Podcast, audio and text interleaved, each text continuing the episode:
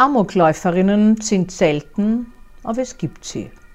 Man schätzt, dass nur jeder 20. Amoklauf von einer Frau begangen wird. Weltweit sind es weniger als 5 Prozent. Nach der Definition der WHO handelt es sich beim Amok um eine plötzlich willkürliche, nicht provozierte Gewaltattacke mit mörderischem oder zumindest erheblich zerstörerischem Verhalten und häufigem Umschlag in Selbstmordreaktionen. Allerdings wird der Begriff Amok auch für Taten benutzt, die keinesfalls spontan erfolgen, sondern geplant und häufig auch angekündigt und abrupt umgesetzt werden. Hierzu gehören vor allem das sogenannte School Shooting, eine lange geplante Racheaktion. Der Tatort ist der Kränkungsort, die Opfer Lehrer und Mitschüler. Dass es so wenige Amokläuferinnen gibt, liegt daran, dass Frauen mit Frustrationserfahrungen und Aggression anders umgehen als Männer. Sie verlagern sie seltener nach außen, wenden sie eher gegen sich selbst in Form von psychosomatischen Erkrankungen, Sucht, selbstverletzendem Verhalten oder sie wandeln Wut in Angst um und erkranken an Angst und Panikstörungen. Zudem sind Frauen eher Beziehungs- und Konflikttäterinnen. Die Gewalthandlungen entzünden sich in den meisten Fällen an nahen Angehörigen, Freunden, Bekannten, selten an Zufallsopfern. Auch bei Amokläuferinnen nimmt die Gewalttat oft ihren Ausgang im nächsten Familienkreis und entlädt sich dann wie ein zündender Funke, der weiter auf Unbeteiligte springt. So hat beispielsweise eine Anwältin im September 2009 ihren Mann und den gemeinsamen fünfjährigen Sohn erschossen. Sie stürmte dann bewaffnet mit Messer und Pistole auf die Straße, schoss wahllos herum, verletzte zwei Passanten, stürmte in eine Geburtsklinik, wo sie vor Jahren eine Fehlgeburt erlitten hatte, schoss auch dort wahllos herum und tötete einen Krankenpfleger, der sich ihr in den Weg stellte durch mehrere Messerstiche und Schüsse. Sie selbst wurde in den Klinikräumen von Polizeibeamten erschossen. Geisteskranke Amok-Täterinnen sind äußerst selten. Bei ihnen kommt es, wenn, dann zu dem Zusammenballen von diversen Auslösefaktoren wie Kränkung, Demütigung, Verlusterlebnisse, die krankhaft verarbeitet werden. Meist entwickeln sie einen Verfolgungswahn im Rahmen einer schizophrenen oder einer wahnhaften Erkrankung, der sich dann plötzlich an einem banalen Auslöser entzündet und in schwere Gewalt mündet. Als Auslösefaktoren werden meist Halluzinationen wie befehlende Stimmen oder gefühlte Fernsteuerung durch äußere Überwachung angegeben. Die Gewalttaten brechen plötzlich los. Manchmal ist der Tatort der Arbeitsplatz. So stach beispielsweise im Jahr 2003 eine 31-jährige Ärztin völlig unvorhergesehen in einem Madrider Krankenhaus mit einem Messer auf Kollegen und Patienten ein. Drei Menschen starben, fünf weitere erlitten schwere Verletzungen. Sie selbst wurde überwältigt und überlebte. Sie wurde als geisteskrank und zurechnungsunfähig erachtet, da sie die Taten unter dem Einfluss einer paranoiden Schizophrenie tätigte.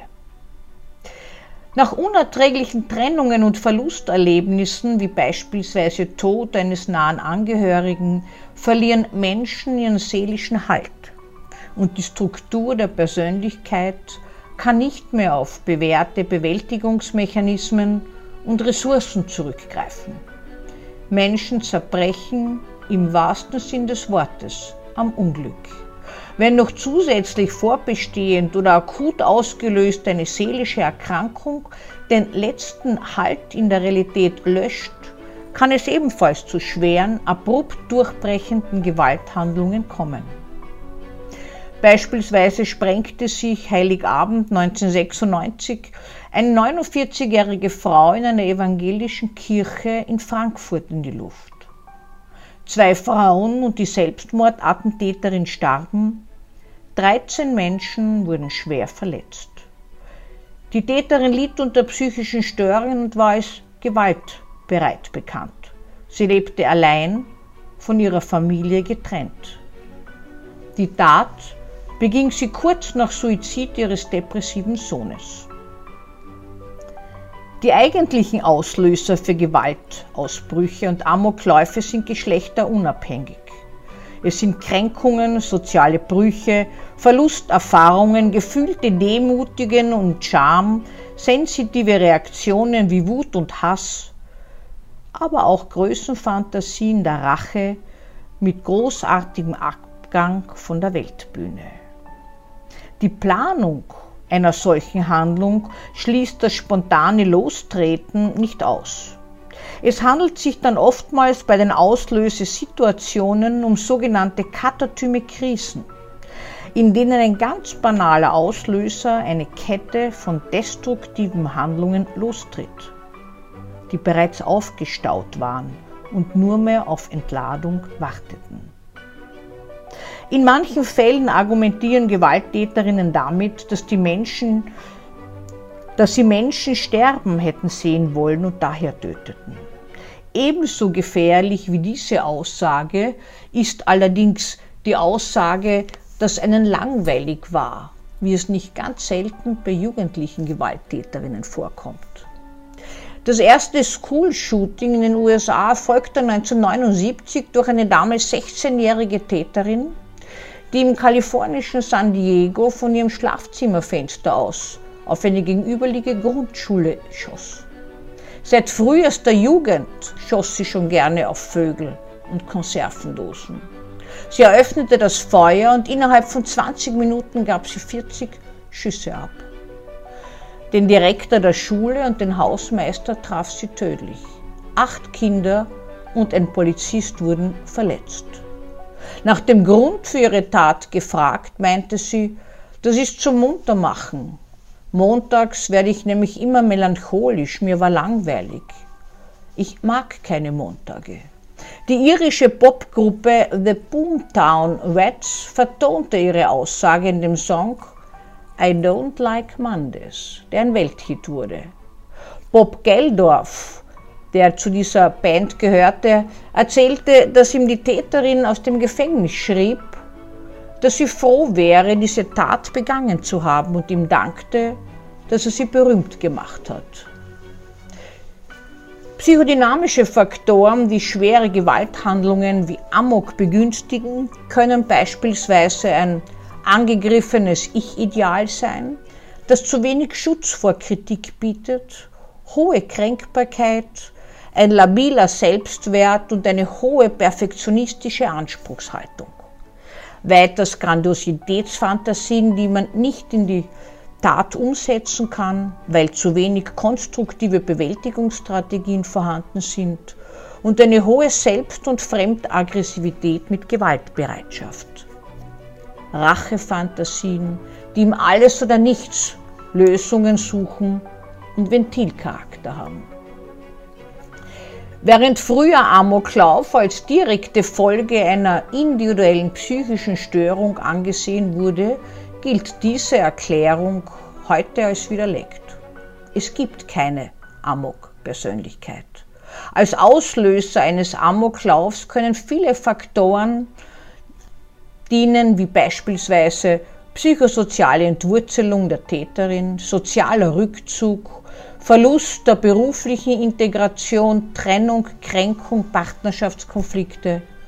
Und stets handelt es sich um eine Wechselwirkung zwischen sozialem Umfeld mit seelischer Disposition und Prägung der Amokläuferin selbst.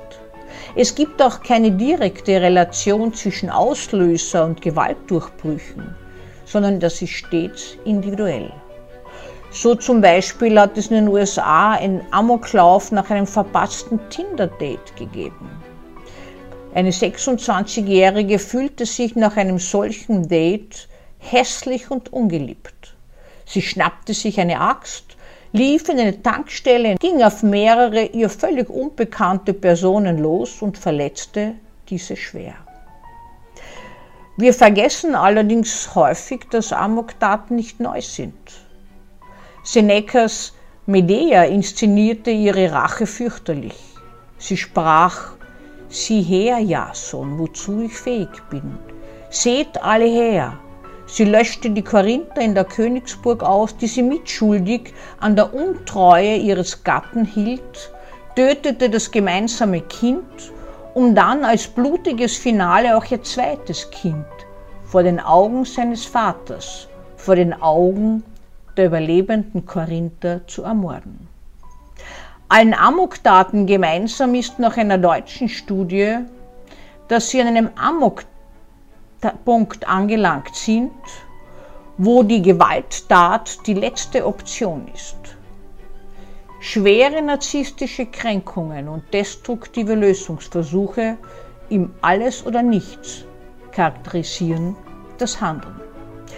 Der amerikanische Psychiater Karl Menninger im Jahr 1990 verstorben, ortete grundsätzlich in Gewalttaten den unbewussten Wunsch zu töten, getötet zu werden und zu sterben. Dies scheint gerade für Amokläufer und Läuferinnen zuzutreffen. Etwa ein Drittel der Amokläufer stirbt im Verlauf, bei schweren Amokläufen sind es rund 90 Prozent. Die Anstauung von Wut und Suizidgedanken vermengen sich und es kommt im Eigentlichen zu einem erweiterten Mord. Das Bildungsniveau der Amokläuferinnen ist überdurchschnittlich hoch. Es finden sich auch Akademikerinnen unter ihnen, nur ganz wenige haben gar keine Berufsausbildung. Laien meinen oft, je schwerer eine Gewalttat, umso kränker muss die Täterin sein, was ein Fehlschluss ist. Bei Amokläuferinnen sind seelische Erkrankungen, die mit einer geisteskranken Verzerrung einhergehen, äußerst selten. In der Mehrzahl der Fälle handelt es sich um Frauen, die gewisse Persönlichkeitszüge verstärkt aufweisen, wie Stimmungsschwankungen, verminderte Frustrationstoleranz, geminderte Bewältigungsstrategien, erhöhte Kränkbarkeit, ein angegriffenes Selbstwertsystem. Amokläuferinnen sind selten unter dem Einfluss von Drogen oder Alkohol. Es ist ein maßgeblicher Unterschied zu männlichen Tätern. Im Amok verschränken sich Lebens- und Todestrieb des Menschen. An unerträgliche Grenzen gelangt, verschränkt sich der Lebenswunsch mit dem Todeswunsch. Bis dahin findet allerdings meist eine Entwicklung statt, die in der Fantasie beginnt und in der Fremd- und Selbsttötung endet, im erweiterten Mord. Auch Frauen sind dazu fähig.